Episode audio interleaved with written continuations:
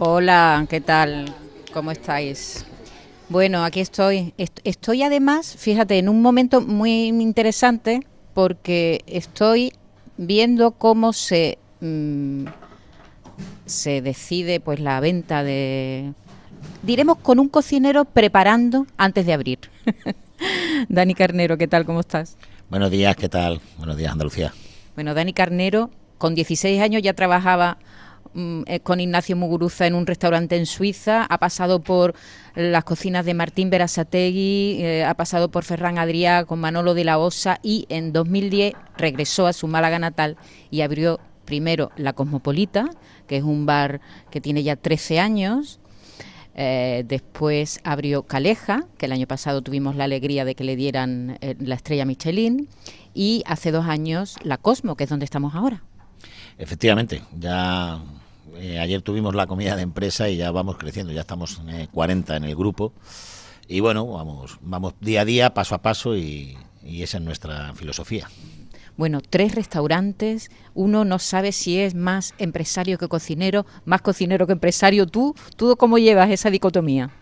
Bueno, yo soy mucho más cocinero que empresario. Mi mujer es la parte de empresaria y yo soy la parte de cocinero.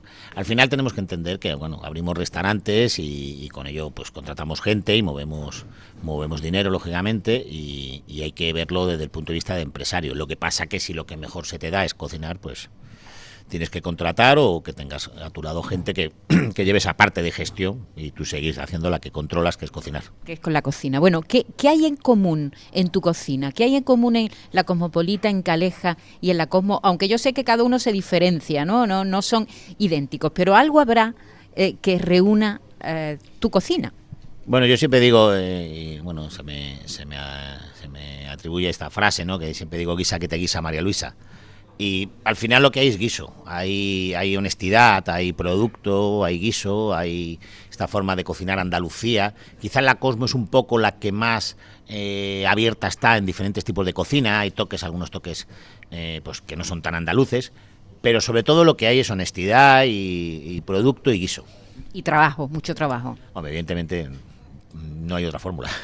Me encantaría conocerla, pero no hay otra fórmula a día de hoy la que tenemos. Eso, mucho trabajo y muchas muchas personas que visitan esta ciudad, porque en Málaga, bueno, y ahora en Navidad ni, ni te cuento, ¿no? La cantidad de gente que pasa por aquí, miles de personas. Hombre, supongo que eso lo notáis en los restaurantes. ¿Se llenan los restaurantes cuando uno ve las calles llenas? ¿También los locales se llenan?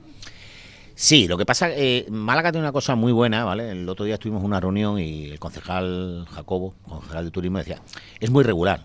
O sea, eh, Málaga tiene una cosa, mm, desde que Málaga explotó en positivo, es que te da igual un octubre que un diciembre, te da igual un julio que un agosto, te da igual un marzo que un septiembre. No quiere decir que todos los días estés al 100%, pero sí estás en un porcentaje muy alto, con lo cual eso te permite mantener plantillas, comprar producto, te lo permite todo. Y quizá en esta fecha, que son las más complejas, pues bueno, estás tranquilo porque sabes que todo el año trabajas a este ritmo. Eh, ¿Qué, plato vienen a pedirte a ti la gente fundamentalmente? Eh, eh, algo que te destaque, un plato que tú digas, con este triunfo. Bueno, nosotros no, no, no, es que tengamos, tenemos tres restaurantes y, lo particular quizás es que cada uno tiene nada que ver al otro. O sea, yo he conseguido hacer tres restaurantes en, menos de 100 metros cuadrados y ninguno se parece a otro. Cada uno tiene su, su pequeño plato más estándar y más, o más icónico, ¿no? Aquí, por ejemplo, la Gilda, o en, en, Cosmopolita de siempre la ensalada rusa ha sido un plato muy hablado, el tartar de gamba y tuétano en la Cosmopolita, aquí el entrecote empanado en la Cosmo, Caleja es diferente porque Caleja es menú de gustación, cambia con muchísima frecuencia, pero quizás como icónico serían los pimientos asados también. Pero bueno, al final nosotros cambiamos muchísimo las cartas y, rotamos mucho producto. ¿Tú recuerdas el primer plato que te salió bien cuando empezaste a hacer cocinero? El primer plato que dijiste, mm, yo a esto me puedo dedicar, no, ¿no? Eh, posiblemente recuerde el primer plato que me salió mal. el primer plato Eso no se olvida, ¿no? Sí, sí, me acuerdo cuando yo empecé a trabajar con Ignacio Moguruza, el Mar de Alborán, eh, a los dos o tres días me, eh, me, dijo que hiciera la tortilla de patata para el personal, para la comida personal, y puse las patatas crudas eh, con el huevo. O sea, recuerdo perfectamente el primer plato que me salió mal. El que me salió bueno no lo sé. A mí me pasó exactamente lo mismo. Sí, sí, la primera vez que hice una tortilla de patata las puse crudas también. Sí, sí. Bueno, es eso. Al final yo tenía pues 15 años. Tengo 50, ha pasado, ha llovido, ha llovido ya. Tantos, tantos años, ¿no? al frente de estos tres negocios que, bueno, ¿qué pasa en Málaga? Porque Málaga es punta de lanza en la cocina en Andalucía, en, cocina de vanguardia, bueno, están los productos, ¿no? Que, productos maravillosos que, tenemos aquí en, la provincia, el mar ahí.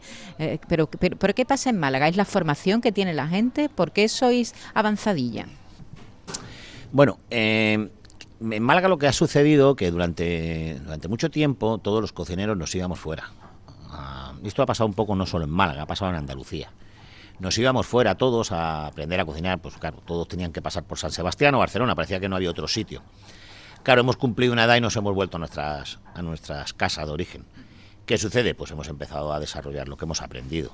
Claro, y luego aquí lo tienes todo exactamente igual o mejor, vaya, desde el punto de vista 100.000 veces mejor que puede haber producto en el norte. O sea, aquí tenemos un producto inigualable, vaya.